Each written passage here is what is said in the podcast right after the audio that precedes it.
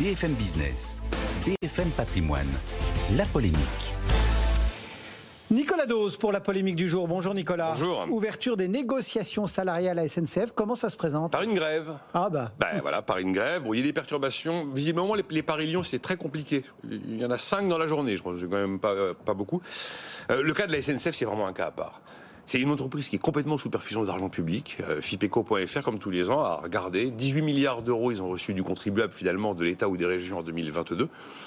Et puis, effectivement, ça fait partie de, de ces entreprises où euh, la grève précède souvent la négociation.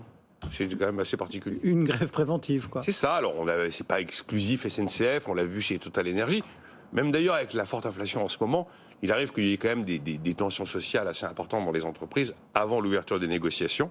Mais attention, la SNCF a déjà euh, fait le goût de la grève préventive en juillet. Ils ont obtenu plus 3,7%. Et si vous ajoutez le résultat de la négociation annuelle obligatoire de novembre 2021, sur un an, on est déjà maintenant à plus 5,8% à la SNCF. Alors la direction de la SNCF n'a avancé aucun chiffre. La particularité, c'est que 2022, pour une fois, est une bonne année pour la SNCF. TGB a bien fonctionné et la logistique avec Géodis rapporte beaucoup d'argent alors que les deux années Covid précédentes ont été absolument catastrophiques. Pour 2023, va être plus rude, parce qu'il y aura la facture énergétique, même si euh, c'est du contrat de long terme avec des effets lissés, il y aura quand même une, une hausse de la facture énergétique. Et puis, il y a le fameux bouclier tarifaire qui a été un petit peu poussé par le gouvernement pour la SNCF, ce qui fait que ça limite la hausse, je dis bien moyenne, hein, la hausse moyenne des billets en 2023 à plus 5%. Mais encore une fois, la SNCF, c'est pas une entreprise comme les autres. Vous savez, on a souvent parlé de gréviculture. J'ai gardé en mémoire cette phrase merveilleuse de Louis Gallois, on est en 2004, et on lui demande, alors dites-nous Louis Gallois, euh, quel est le climat social à la SNCF, l'état du climat social? Il avait répondu, vous savez, 8 ans passés à la tête de la SNCF, ça vous vaccine contre l'optimisme. Ah. ça n'a pas tellement changé.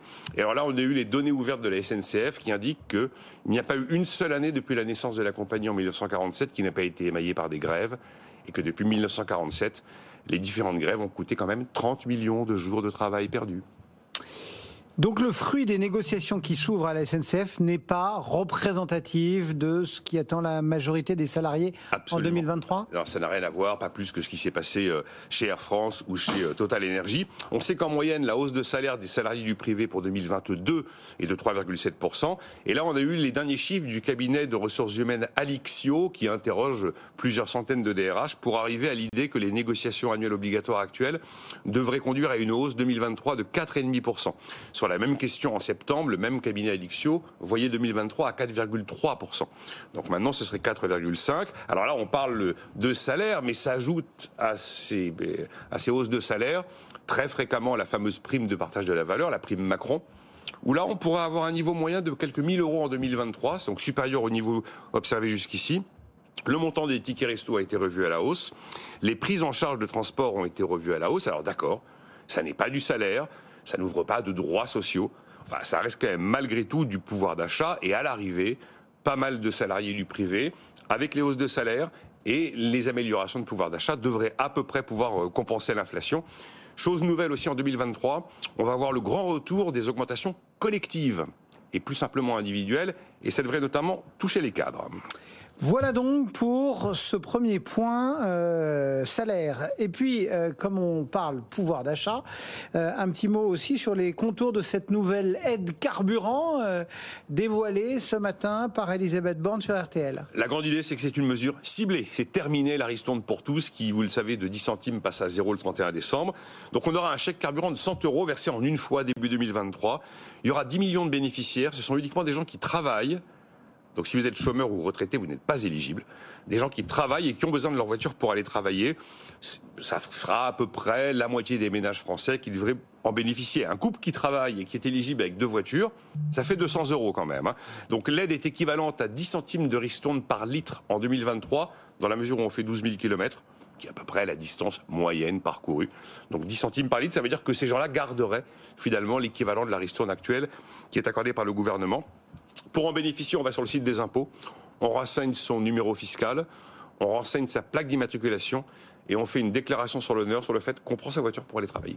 Terminer le gros Hyper rouleur. simple. Voilà, terminer le gros rouleur. euh, on n'est pas obligé de justifier de l'adresse de son employeur. Voilà, 100 euros directement crédités sur le compte en banque. Ça va coûter un milliard d'euros aux finances publiques en 2023. C'est là où on voit quand même la différence avec les aides non ciblées. Hein. La tourne depuis avril jusqu'à fin 2022. C'est pratiquement 8 milliards par mois. 1 milliard par mois. Et là, on est sur un milliard pour l'année.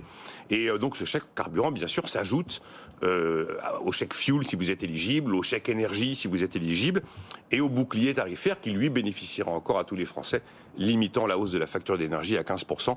Donc, les deux éléments à retenir, c'est que le pouvoir d'achat sera en partie protégé en 2023, mais moins qu'en 2022 et les mhm. années précédentes.